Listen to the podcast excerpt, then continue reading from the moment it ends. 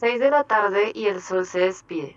Sus últimos rayos tocan suavemente los cerros y a sus habitantes. El ladrillo muestra lo antrópico del territorio y genera un paisaje naranjado tornasol. Bienvenidos a un nuevo episodio de Aldaya Podcast, charlas bizarras sobre ciudad.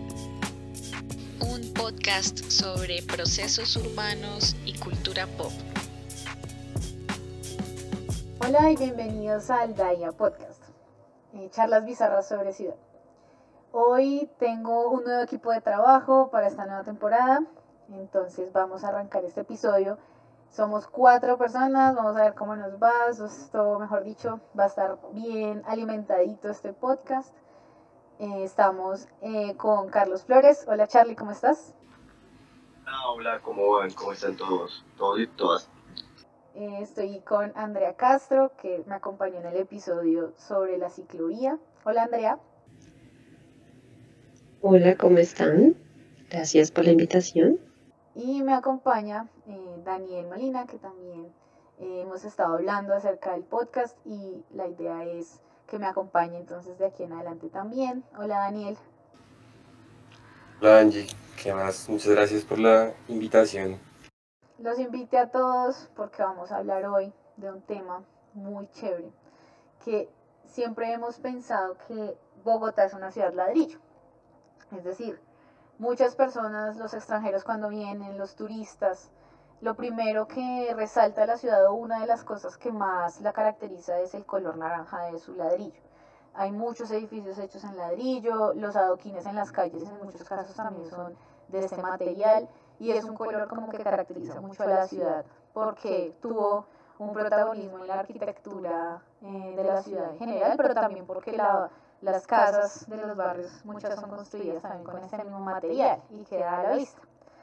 Entonces, esa, eso no puede ser porque sí, sino que tiene toda una razón histórica y varias consecuencias que quiero como que hablemos y conversemos.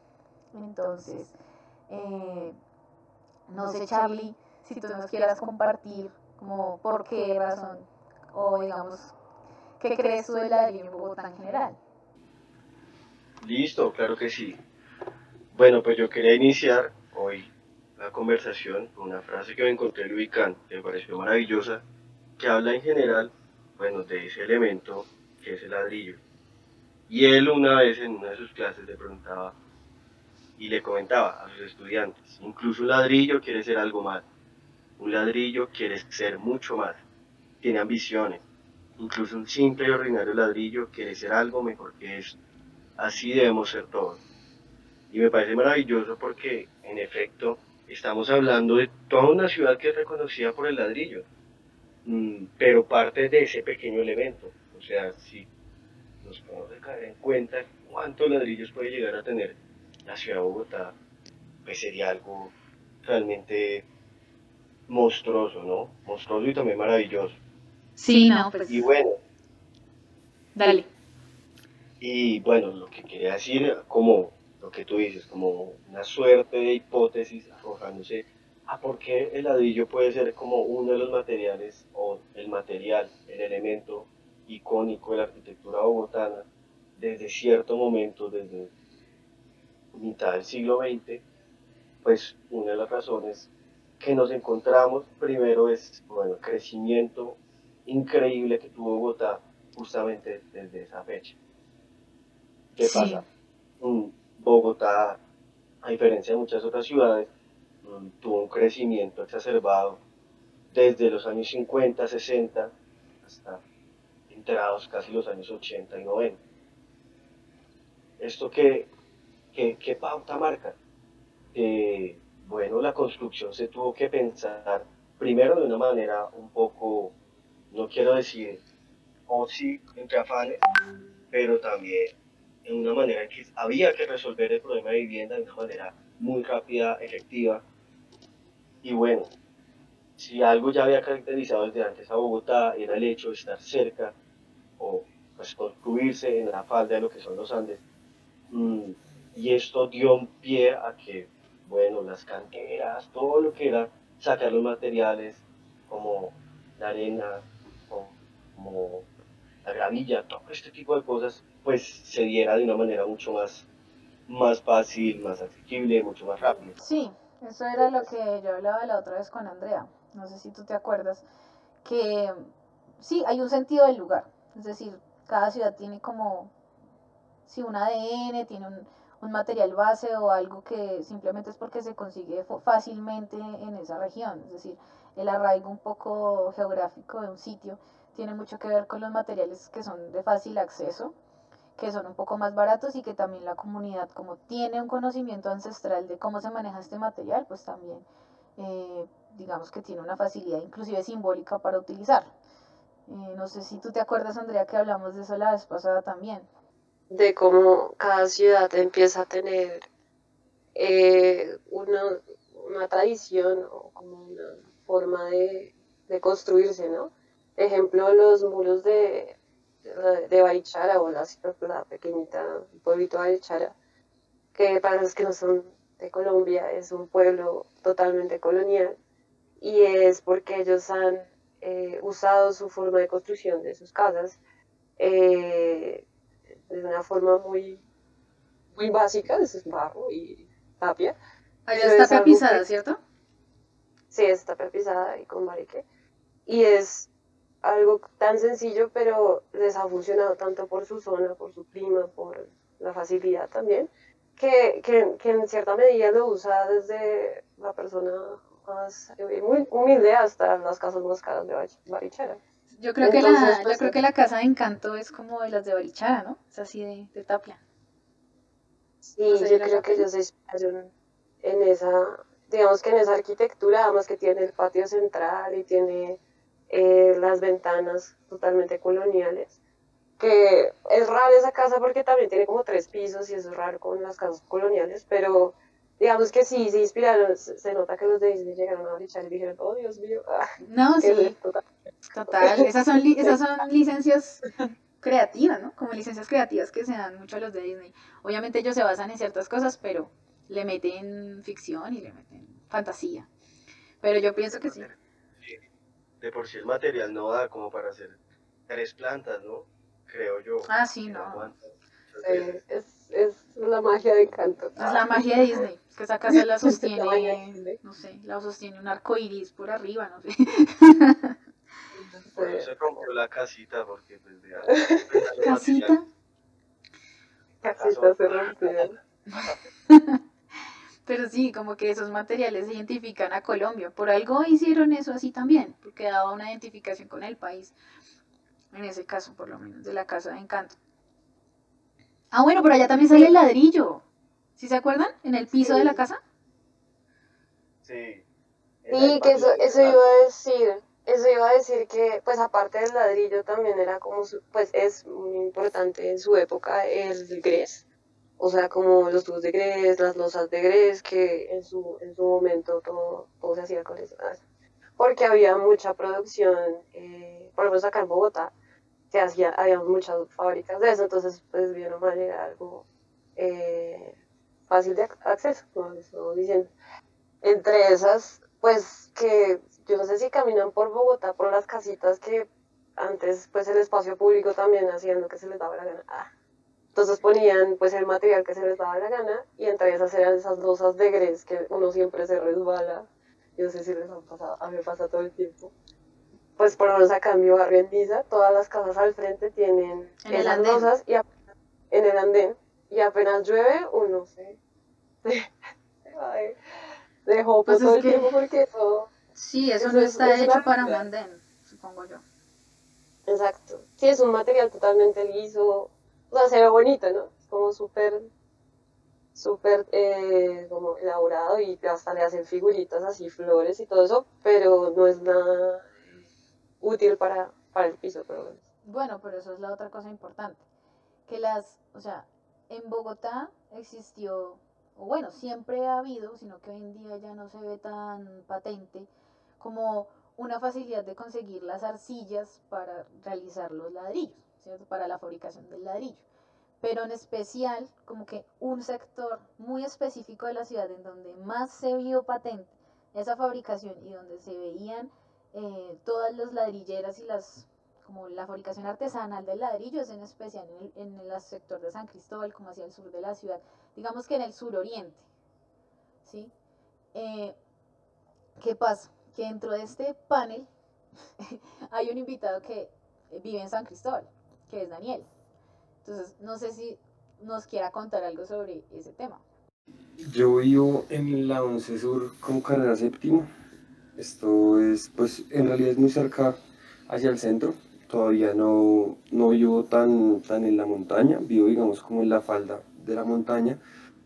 Pues es como el inicio de, de toda la, la, localidad. Pues en, en un principio, esto, más o menos a principios del siglo anterior, esto era como una zona rural para pues la, la Bogotá, digamos, tradicional, que pues es la Bogotá de la, de la, de la Candelaria, de, de la Merced, de Chapinero, incluso hasta, hasta las cruces. Digamos que ese era como el círculo, digamos, histórico y colonial, hasta el barrio Las Cruces, que es aquí en la séptima con primera, ¿no? Yo vivo 11 cuadras al sur. Y entonces, digamos, ese, ese crecimiento que empezó a tener la, la ciudad hacia el sur eh, fue más que todo por las, por las ladrilleras. Digamos que ya después de 1900, 1920, pues digamos que ya la, la población empieza a, em, a crecer y ya, no, ya deja de concentrarse todo en el, en el centro de la ciudad y se empieza como a desperdigar un poco. Sí, De hecho, la, la línea del, del, tranvía, que pues uno conoce por fotos nada más, porque nadie lo vio, o al menos nosotros cuatro, ¿no? Eh, pasaba aquí por la, por la 11 Sur, ibas hasta arriba, hasta Vitelma, que queda como en la primera, iba hasta el 20 de julio, en fin. Entonces como que... Eh, era las afueras de la ciudad, pero igual estaba muy bien conectado, ¿no? O sea, en realidad es muy cerca. dijo que voy a saber, a lo mejor fue la diabla, la diabla de mi mujer. La diabla que estaba oyendo pegó el grito, yo no fui, no me explico por qué diablo siempre me echa el muerto a mí. Lo que pasa es que es un diablo parrandero y borrachín que no para en los infiernos, sino siempre por ahí. Lo que pasa es que es un diablo parrandero y borrachín que no para en los infiernos, sino siempre por ahí.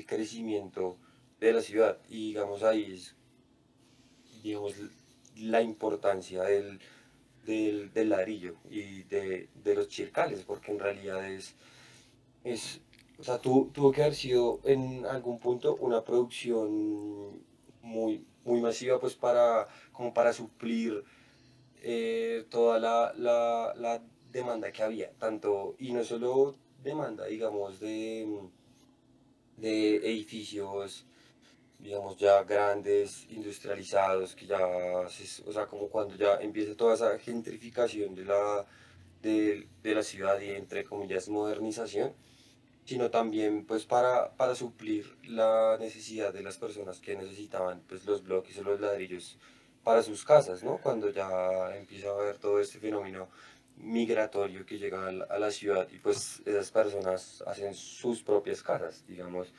Mucha gente pues trabaja en estos chircales y con ese mismo material eh, construían sus, sus propias viviendas, ¿no?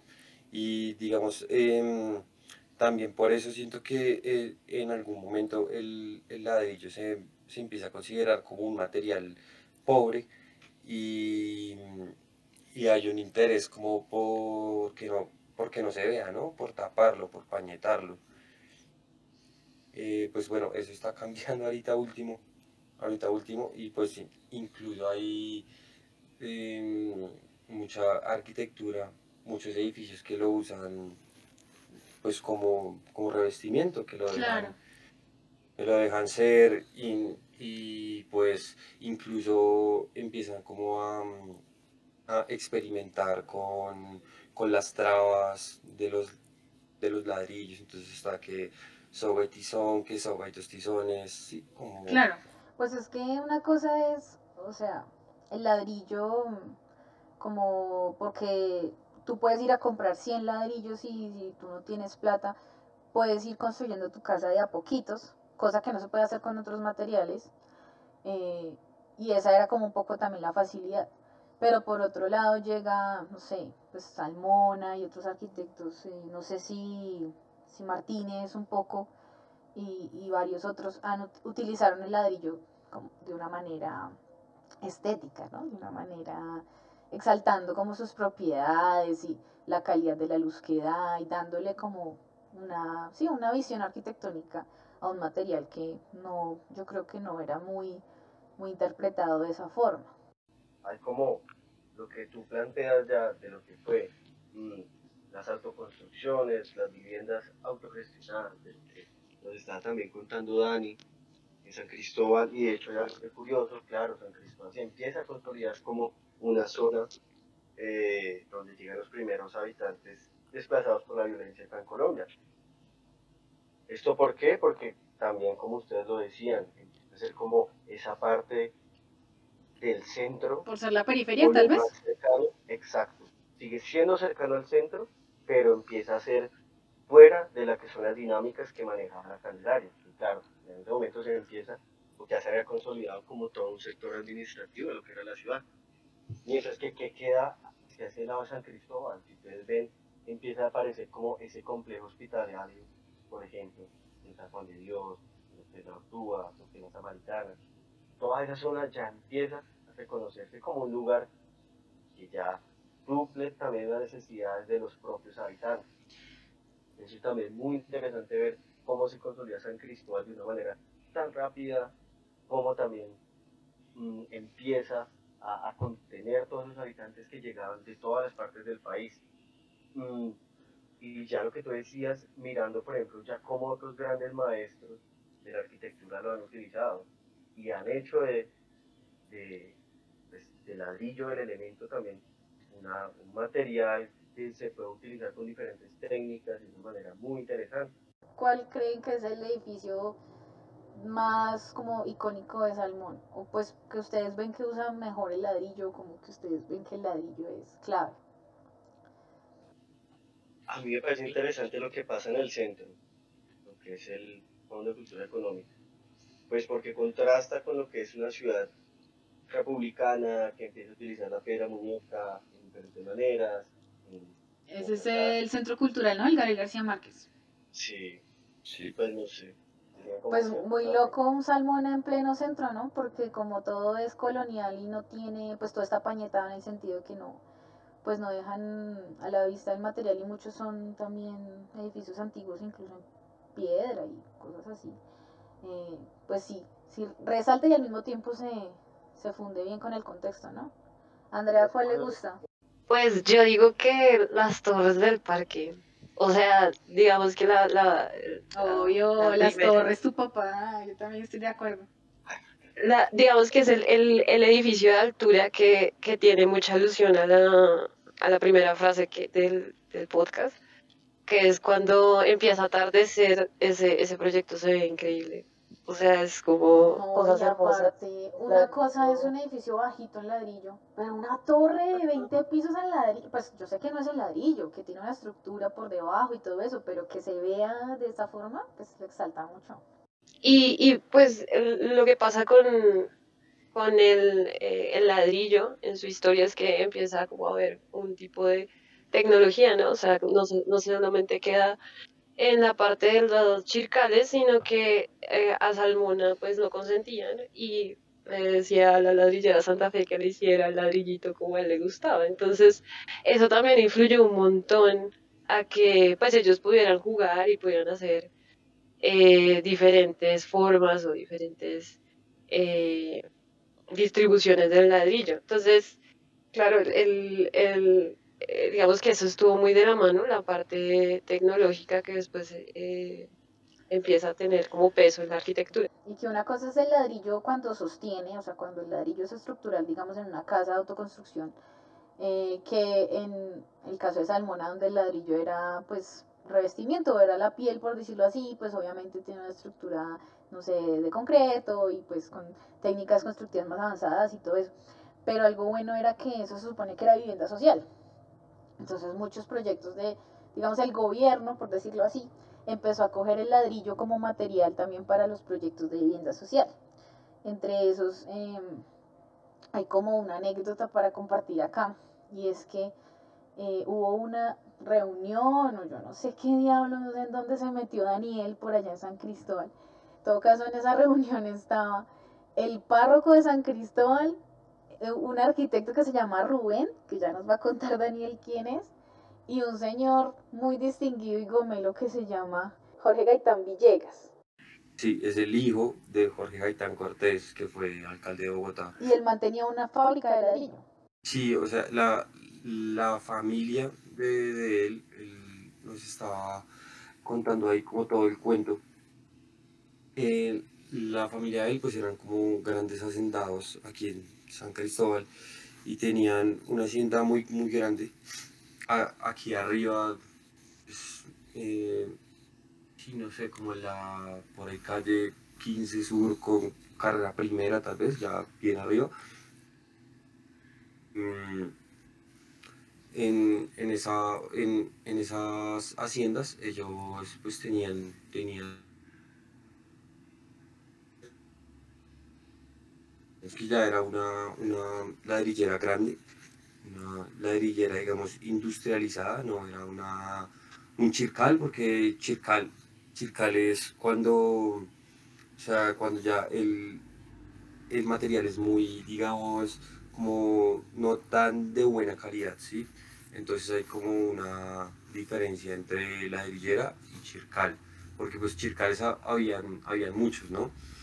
Entonces pues como que estaba la diferencia entre el ladrillo del ladrillera que el de chircal, por sus métodos, por el material que usaban. Incluso también yo creo que debe haber, mm, debe haber una diferencia entre como entre, lo, entre el trato que se le daba al trabajador, porque pues digamos que ya es, sabido como todo, toda esta mm, polémica que hay en, en, cuanto a las condiciones de los trabajadores y los chircales, ¿no? Por, la, por el, sobre todo por el documental de, de Marta, Marta Rodríguez, si no estoy mal, es muy impactante. Ese documental, lo que más decíamos es que es que es un documental mamerto lo, lo, primero que sale en el documental es una cita del Capital de Marx, una cosa así, toda la fuerza del proletario y la no sé qué vaina. Y luego salen, pues sí, escenas muy fuertes de cómo era la fabricación del ladrillo en las chircaleras, que como eso no tenía pues ni Dios ni ley, parece que nadie le paraba bolas como a los derechos laborales en esa época en general, pero mucho menos en esas zonas como tan alejadas. Y, y, pues obviamente eso era una explotación y la hijo de. Era una gente que se mataba toda la vida para finalmente pues fabricar ladrillos con sus propias manos, se enfermaban por el contacto con la arcilla y no había pues ningún tipo de, de derecho de nada. Y, y, lo que pues yo vi cuando fui a la, a la noche de museos en Bogotá, eh, la parte, pues que tenían de invitados a, a, unos museos chiquitos. Uno de los museos era de las chircaleras y hablaban de eso, que pues que, que digamos que todas las ladrilleras y todas las eh, chircaleras eh, tenían no sé cuántas, como seis o siete, y todas tenían ese problema, digamos, laboral, porque pues había muchas familias que se sustentaban con ese, con ese trabajo. Pero pues cuando, se, cuando lo quitaron, eso fue pues más adelante, porque que también mencionan ahí en el documental, es que pues tenían que pasar un mes los ladrillos cocinándose y pues obviamente eso producía una chimenea terrible, pues muchas familias quedaron totalmente damnificadas, ¿no? O sea, quedaron pobres porque pues todas vivían de eso, todas eh, participaban en eso y como siempre pues no les daban como ninguna sanción, es cuando pues busca qué hacer, ¿sí? O sea, los dejaron tirados en la calle sin trabajo, después de que se acabó el negocio de las chircaleras. El documental habla mucho de eso, como que ellos también tenían que sufrir que tenían que pagar un arriendo y tenían que pagar eh, un poco de cosas al como, como deudas que le inventaba el patrón, digamos así. No, es que definitivamente. Porque sí, y les tocaba pagar y explotación laboral por doquier. Claro, lo que pasa es que pasaba que en las épocas de lluvias, eh, pues no había cómo fabricar el ladrillo porque toda la arcilla se, se mojaba, o sea, como que se mojaba y no, y no cuajaba, por decirlo así entonces no era fácil encender seguramente la leña y se complicaba completamente el proceso de fabricación del ladrillo, al menos en, en las chircaleras que eran como muy artesanales, muy, muy, muy artesanales. Entonces, Paila, como quien dice, no pudo fabricar el ladrillo porque yo yo, ah, pues de malas, igual págueme lo mismo del producido porque pues de malas, y obviamente ellos se tenían que endeudar. Pues. En la ciudad hay una doble moral. Lo que pasa es que hay ladrillo rico y ladrillo pobre. No es lo mismo utilizar el ladrillo número 5, que es bloque número 5, que uno va y compra 100 ladrillos y monta un muro, que el ladrillo de la ladrillera Santa Fe, la ladrillera carísima, que hace ladrillos de todos los colores, del tono que uno le pida. Y pues hacen calados, figuras, eh, formas arquitectónicas, pieles, de lo que uno quiera. Y eso no es lo mismo que el ladrillo del día a día cualquiera con el que cualquier persona arma su casa y que a veces no le alcanza para pañetarlo y lo tiene que dejar así a la vista pues por necesidad. En cambio en el otro caso es por lujo. Y es una doble moral porque el ladrillo es el mismo ladrillo y puede que la arcilla sea del mismo suelo.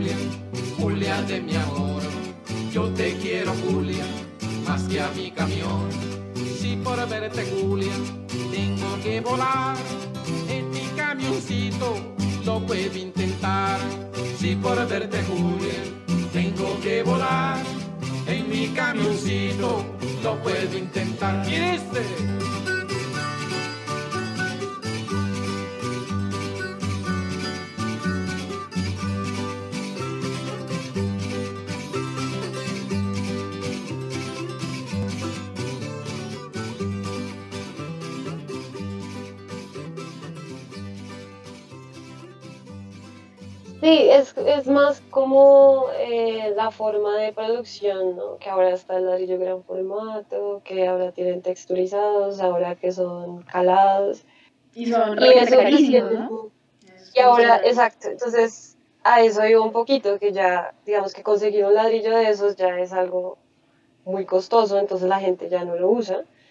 Y pues usa, no sé, otros materiales, otras cosas más baratas. Entonces, claro, Bogotá ya no, pues si nos ponemos así ahorita a analizar Bogotá, Bogotá ya no es de ladrillo, porque pues, lo que estamos diciendo, el ladrillo gran formato bonito, así que tiene casi el mismo tono ocre, o sí, como anaranjado, ya no se ve, porque es muy costoso, entonces pues que pongo pues otra cosa, porque ya, sí, no sé, drive, Ah, o, bueno. o sí, aunque la, pues digamos, la, la proliferación de todos estos conjuntos cerrados, pues todos son ladrillo, o sea, la, la mayoría que yo he visto, todos son así, pues revestidos en ladrillo.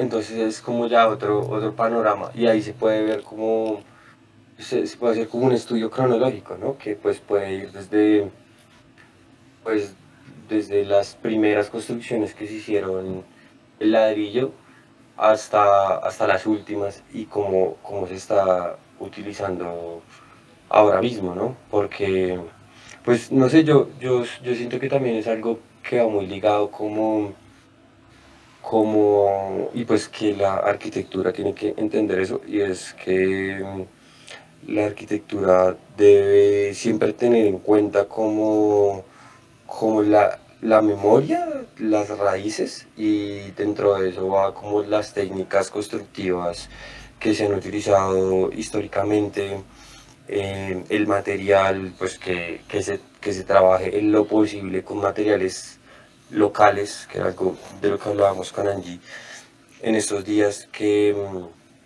pues digamos que todo, todo eso también habla pues como de la responsabilidad que tiene eh, el arquitecto o la arquitecta en cargo con, con, el lugar y pues con todo eso que, que trae detrás, ¿no? Como la, la, memoria, las raíces, las técnicas constructivas, entonces pues yo siento que no se va a dejar de usar en realidad.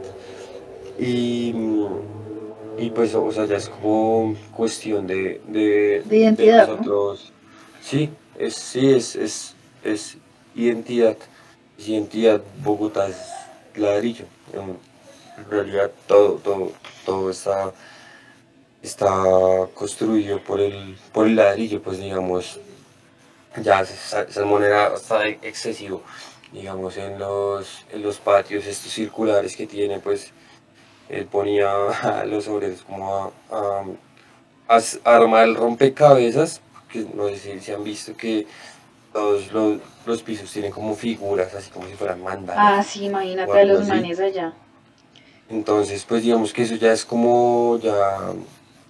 Eh, pues, no, no, sé, como llevar, llevar el material hasta el, hasta el punto más, más alto de, como de maleabilidad, digamos, un, un, un material que es cero maleable, que, que uno lo ve muy rígido, muy duro, muy macizo, pero él con ese material pues hacía muchas cosas sinuosas, muchas curvas, dejaba, hacía celosías, entonces es como que no hay solo una forma de, de usarlo, sino muchas, o sea, es como em, un material pesado, pero, pero que... Em, pero que se puede usar como, como, como tejido también.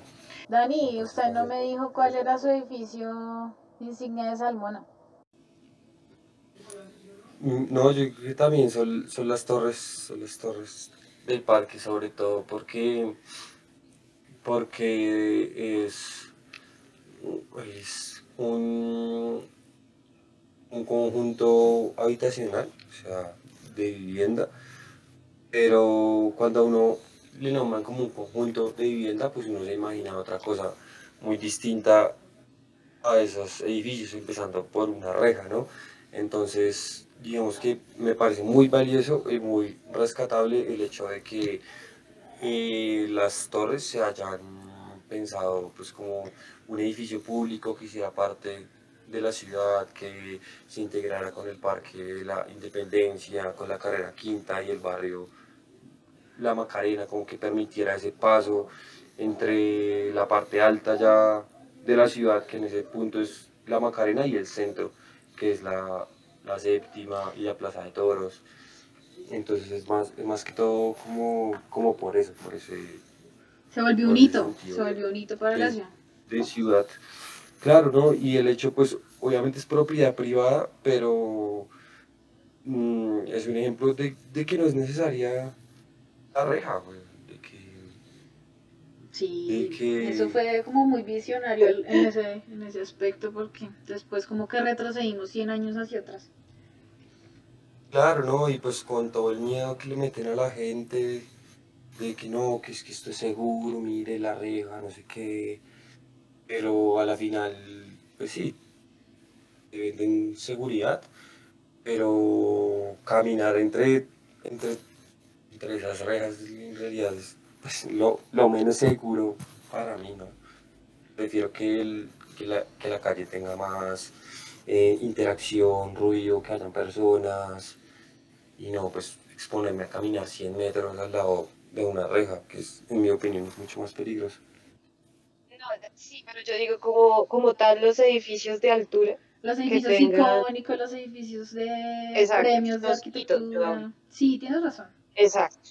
en cuanto a, a en cuanto a arquitectura, que yo diga como, oh por Dios, que los arquitectos top eh, están sacando. Sí, no, ahorita es la Es moda muy del el microperforado, estructura metálica y placas, sobre todo como esas placas metálicas microperforadas, eso está de moda en todo lado y ya como que me sabe a cacho ya esa vaina.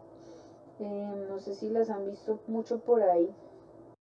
Entonces, eh, sí, o sea, como que ahora Bogotá, como los, los hitos de Bogotá que se están viendo, no, no es un, no es, no es tanto del material que tengamos acá, sino como de lo que se está viendo más hacia afuera, más hacia Estados Unidos, Europa, por la globalización. Entonces, también yo digo que se, se plasma un poquito en lo que pues estamos viendo que es esta, que es, que es lo nuevo que está llegando, que es la nueva arquitectura icónica, y una de esas es Atrio, que Atrio como tal es algo muy bonito, o sea, yo creo que de los edificios más bonitos que han hecho en Bogotá es, es ese, me parece muy, muy lindo en todos los sentidos, en, en los colores, la materialidad y todo, pero si, si nos ponemos a revisar, no es nada bogotano, es, en realidad se ve muy eh, europeo. Es una de estructura metálica que se le ve a la vista, con eh, vidrio, con unas luces de noche, se ve muy bonito.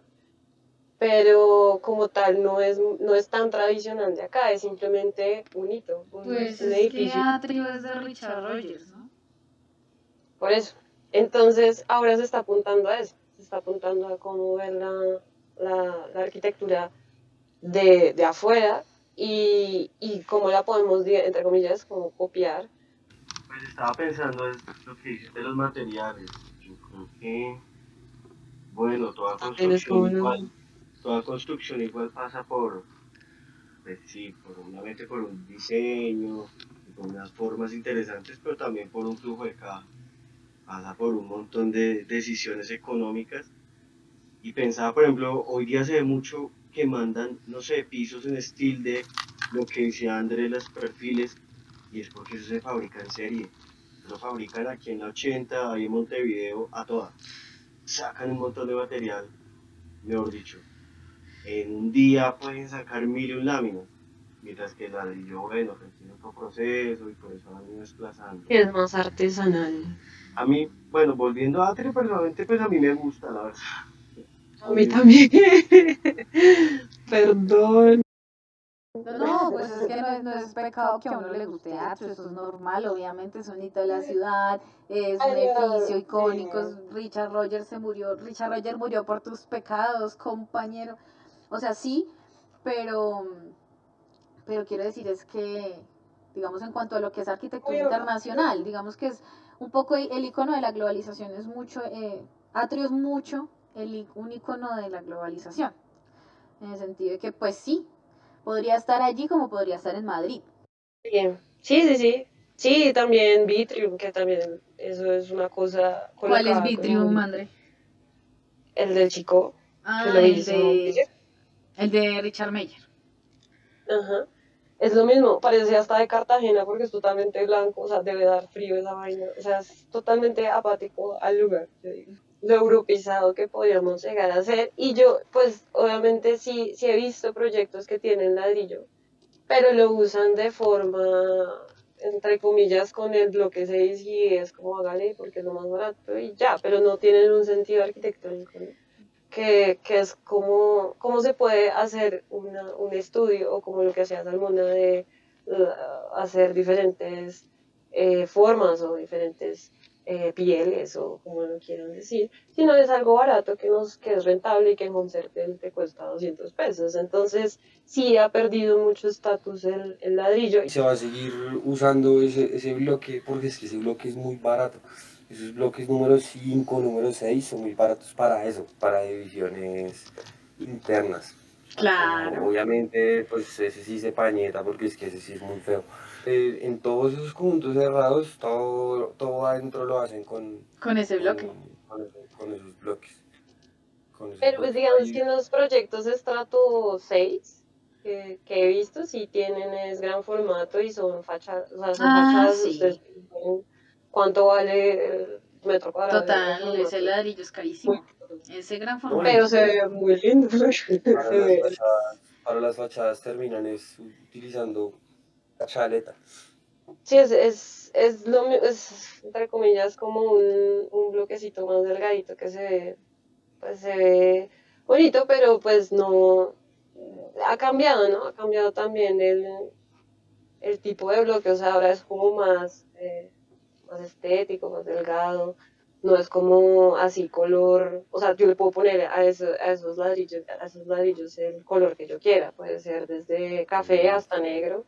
Entonces, claro, yo puedo, arquitectónicamente, yo puedo jugar un montón con la fachada y puedo decir, como, ay, sí, pues esto tiene negro, esto café y esto, no sé, color natural, que es ese, naranjo. Ah, Pero es que de resto es, de resto ya no es como lo que, digamos, lo que eh, eh, me gusta de, de hablar de Bogotá como color naranja, es porque todo el bloque tenía como ese mismo color de del quemado. Ahora tú puedes hacer el ladrillo como quieras, o sea, hay muchos colores, hay muchas variedades que eso, digamos que enriquece el diseño, pero pierde también lo que hablaba Daniel de lo tradicional, o sea, como de ver eh, eso que me parece bonito, como el atardecer, cuando cae el sol y son las seis y se ve como ese naranjita bonito entre los cerros, vegetación y, y ladrillo, es algo muy poético, muy bogotano. Y, y uno ve y ya, ya casi, ya casi se, se ha perdido un montón. Eh, por lo mismo que pues hay como otro mercado ahí.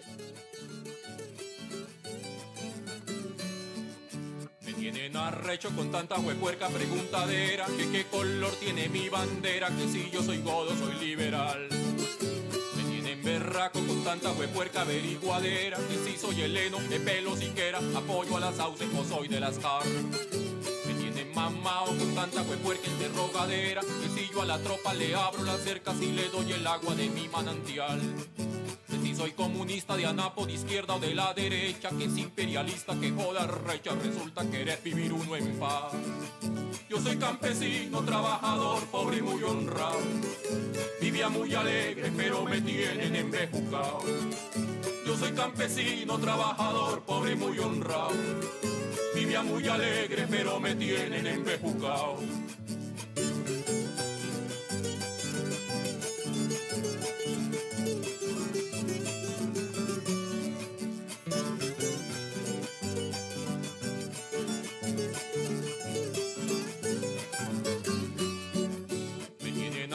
Con tanta huepuerca preguntadera Que qué color tiene mi bandera que si Yo creo que como conclusión yo po- diría que, que el ladrillo ahora es algo, por lo menos en términos de fachada, como, como antes, que era como un elemento arquitectónico de fachada que podía uno jugar y tener, ah, se ha vuelto como algo más, más costoso, o sea, más, más eh, sí, como más inasequible para las personas. Pero sí es un, digamos que el, bloque número 6 seguirá siendo por excelencia la mampostería de acá de Bogotá y de todo el país. De, no, porque eso, eh, en realidad eso eh, lo hacen en cualquier proyecto, ¿no? Desde eso, sino que es, es como lo más barato y lo más fácil, pero también lo más feo. Ah, entonces por eso lo cubre, o pues para eso lo hacen como para muros divisorios, yo diría. Entonces es algo muy rentable, pero sí ya, ya se ha dejado de usar un montón por, por eso, por su por sus costos, por su... También la yo también digo que a- he escuchado que antes habían muy buenos mamposteros, no sé si todavía existan. De pronto también eso puede influir un poquito de que haya alguien que se le meta la mano. Sí, pues es verdad, si así fuera todavía haríamos cosas en piedra, pero pues obviamente eso dejó de ser práctico, dejó de ser barato y fácil y aparecieron nuevas cosas. Por eso digo que en un futuro de pronto vamos a estar imprimiendo todo en 3D y ya no va a haber ni siquiera un obrero. Pues algo que me parece curioso ahorita, lo último que hemos hablado, es que es como que el ladrillo se está dejando de usar por la misma razón que se usaba antes. Creo que es algo como algo deducible, ¿no? Que hemos hablado todo el tiempo de por qué tan marcado el ladrillo acá en Bogotá. Porque era de fácil acceso, porque de fácil producción, a pesar de ser artesanal. Pero pues era una vaina que absolutamente desde, claro, desde el albañil, el arquitecto que sí eh, diseñaba casas, no sé, para la Merced, para Niza, para la Cabrera, como la persona que autogestionaba su casa, en Policarpa, en toda la zona de, Ciudad Bolívar, lo que hablábamos ahorita del tema de los de, estos asentamientos invasivos. Era para todo el mundo era rentable. Y hoy día justamente desaparece por la misma razón, porque pues, pues no, pues no, no, no sale bueno fabricarlo. Creo que pasa con todos los materiales de la historia. Por eso la arquitectura es tan, tan arraigada como a sus tiempos, su cultura, a sus momentos. Algo que me parece muy bonito y que es ahorita como tendencia arquitectónica y tal, es como cogen esas, cogen muros así completos, pañetados de casas antiguas, viejas, y les tumban el pañete y pues le hacen todo un tratamiento el ladrillo, lo, lo abusardan o, le, o lo limpian con ácido y esos muros quedan súper bonitos. Como también una intención de, como de recuperar o de, de desnudar un poco de que, de que está construido en realidad el, pues, eh, esa, esa, casa, ese, ese espacio y también le da como un aspecto rústico, sí, no sé, no, no sé, pues digamos, Angie y Andrea conocen el, el, castillo, el espacio donde hacemos el, el, el cineclub, y, y, así tenemos una pared, ¿no? Que, que, lo hicimos como por liberar humedad y eso. Y pues a mí me parece que se ve muy bonito. Vamos a hacer, para hacer publicidad. Por favor. Y es que, bueno, entonces, para los oyentes y las oyentes, eh, ahorita estoy como eh, trabajando en un, en un cineclub, en un espacio muy, muy bonito, muy importante aquí en mi barrio, el barrio Villa Javier, un lugar que se llama Casa Quinta Villa Ana Julia. Eh, ustedes tres lo conocen, pues saben como la, la importancia arquitectónica que tiene. Y pues bueno, es un es la casa originalmente es la casa principal de una gran hacienda donde se fabricaban tubos de grés, tubos y ladrillos de grés. Entonces, pues en, ese entonces, pues como, como, les contaba al principio, San Cristóbal era pues como zona rural, entonces esto eran puras haciendas, era una hacienda de más o menos tres manzanas y eh, la entrada principal, la 11 Sur con séptima, eh, le, les pidieron construir como un monumento y ellos hicieron este, este castillo pues que, que está muy ornamentado, que es muy raro, que parece una casa embrujada, así hay miles de, de historias con, con ese lugar y pues es, es, muy bonito, muy llamativo y ahorita pues eh, tenemos la oportunidad de estar ahí camellando pues como con con el arte, específicamente con el cine, y pues ahí, está, ahí estamos haciendo un cine club, entonces eh, los, los, los y las invitamos. Arroba Cineclub El Castillo.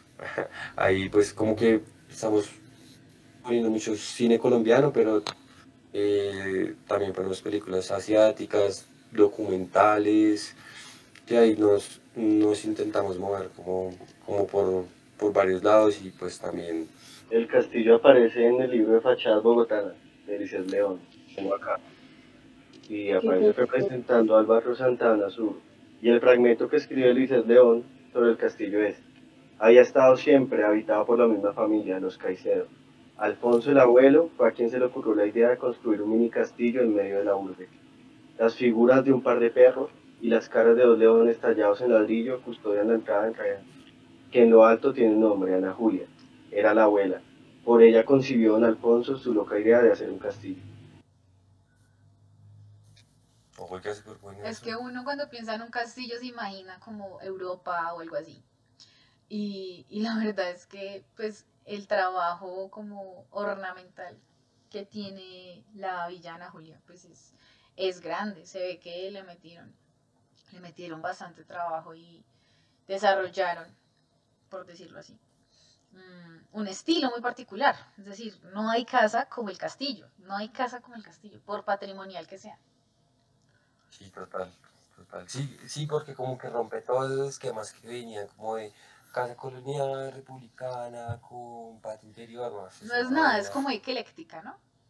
Sí, exacto, como kitsch. es muy Pero, kitsch. no, Dani, ¿te acuerdas que con Daniel Nostalgia Ah, habíamos sí. hablado de eso? Que es lo que él había leído en alguna revista, no sé si fue una prueba, era que los, lo- pues los abuelos de Daniel, el dueño de la casa, eh, encontraron unos planos de una casa alemana y lo que y le dieron un toque quiche, ¿no? Por no decir colombianizar la casa. Eso, pues esos planos alemanes. Sí, seguramente, porque en el, en el video que ponemos siempre antes de las proyecciones, pues Daniel, el señor, a mí se llama Daniel, cuenta la, la historia de, de pues cómo eh, se creó el castillo y él habla de que pues claramente los bisabuelos eran pues unos hacendados pues, con mucho dinero, entonces eh, tenían la posibilidad en ese entonces de ir a, a Europa y en unos de esos viajes pues eh, se trajeron esa idea, además de traer mucha maquinaria pues para, para la fabricación de los, de los tubos y de la greda y todo eso. Y pues en uno de esos viajes también como que sirvió de inspiración pues para construir luego aquí el, el castillo. Que, eso era también como lo que hablábamos con Daniel, dueño del castillo, era que pues ellos habían traído toda esa tecnología eh, en los años 20 acá y que eran como los pioneros en eso y por eso pues di- digamos que en, en, en esa cuadra o en esa manzana era como la fábrica y todo pues toda la casa tenía muchas cositas como muchos hay como un hay, eso es un perro bueno eso es como un dragón una cosa así yo no sé es una vaina rara está en la mitad del, pa- del jardín El perro. eh, hay- Yo- el yo- perro para es- mí es un perro, pero no sé. es como un dragón pero bueno no sé Hay un, No hay un sé. perro gris, gris, no, pero eso sí ya Hay un- como... O, o también, sí. Pues son como, no sé, no sé cómo ellos se habrán inventado, como, o dónde los hayan. Supongo que querían como imitar un poco las gárgolas que hayan visto por allá en Europa o algo así.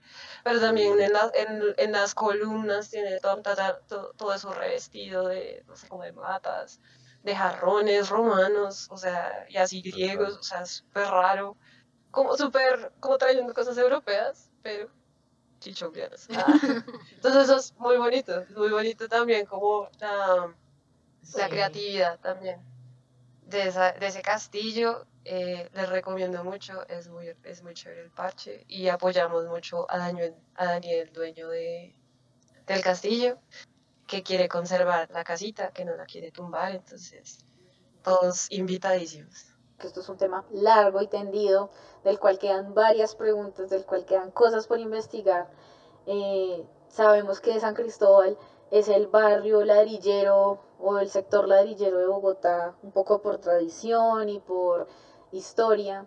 Segundo, que es un material que se encuentra en el ADN de la ciudad, pero que poco a poco, gracias a la globalización, al paso del tiempo, y a la posmodernidad, digamos que se ha ido diluyendo entre otros materiales mucho más modernos, resistentes y aparentemente eh, como generalizados o internacionales, eh, como el vidrio y la estructura metálica. Hablamos del documental de los chircales. Es muy importante que los que están escuchando vayan y lo escuchan y lo ven, porque es un documental buenísimo. Eh, y sobre la arquitectura en Bogotá, que también exalta mucho el ladrillo en el caso de Salmona. Entonces quedan varias preguntas, quedan varias incógnitas en cuanto a cómo vamos a seguir utilizando el ladrillo de aquí hacia el futuro, eh, qué nos va a caracterizar y dar identidad como ciudad, ya que el ladrillo tal vez ya no lo es tanto. Entonces hay que buscar una nueva identidad eh, o irla construyendo. Y además el tema de cómo podemos reconstruir el patrimonio, reconstruir históricamente, digamos, el recuento del patrimonio y al mismo tiempo no dejar que las estructuras patrimoniales en ladrillo que ya existen no se deterioren más y, no las perdamos, por decirlo así, recuperemos como ese símbolo y, esa importancia em, estética del ladrillo para la ciudad. Entonces, pues muchas gracias a mis tres invitados, muchas gracias Charlie pues por, por los aportes. A ti y a ustedes, gracias. Gracias por la invitación y gracias también por la discusión. Y lo mismo Andrea, que ya la segunda vez que me acompaña en el podcast, entonces pues muchas gracias por volver y eh, aquí estaremos en esta nueva temporada nuevamente. Gracias, gracias por la invitación, todo muy bonito, muy rico. y muy rico y todo. Y Daniel también, eh, gracias Daniel también porque pues obviamente aportó la, como la idea del lugar en sí mismo y del origen. Entonces, eh, gracias por haber participado y también espero que continúen en los próximos episodios y sigamos haciendo discusiones en torno a diferentes temas de la ciudad. Con mucho gusto. Muchas gracias Angie, gracias también a Andrea y a Charlie por la, por la conversación. Y les recuerdo a quienes estén escuchando que Aldaya Podcast está en varias plataformas de podcast como en Anchor, en Google Podcasts, estamos en Spreaker y eh, estamos en Instagram también como al.daya para que nos busquen y nos sigan por allá. Y muchas gracias por escuchar este episodio.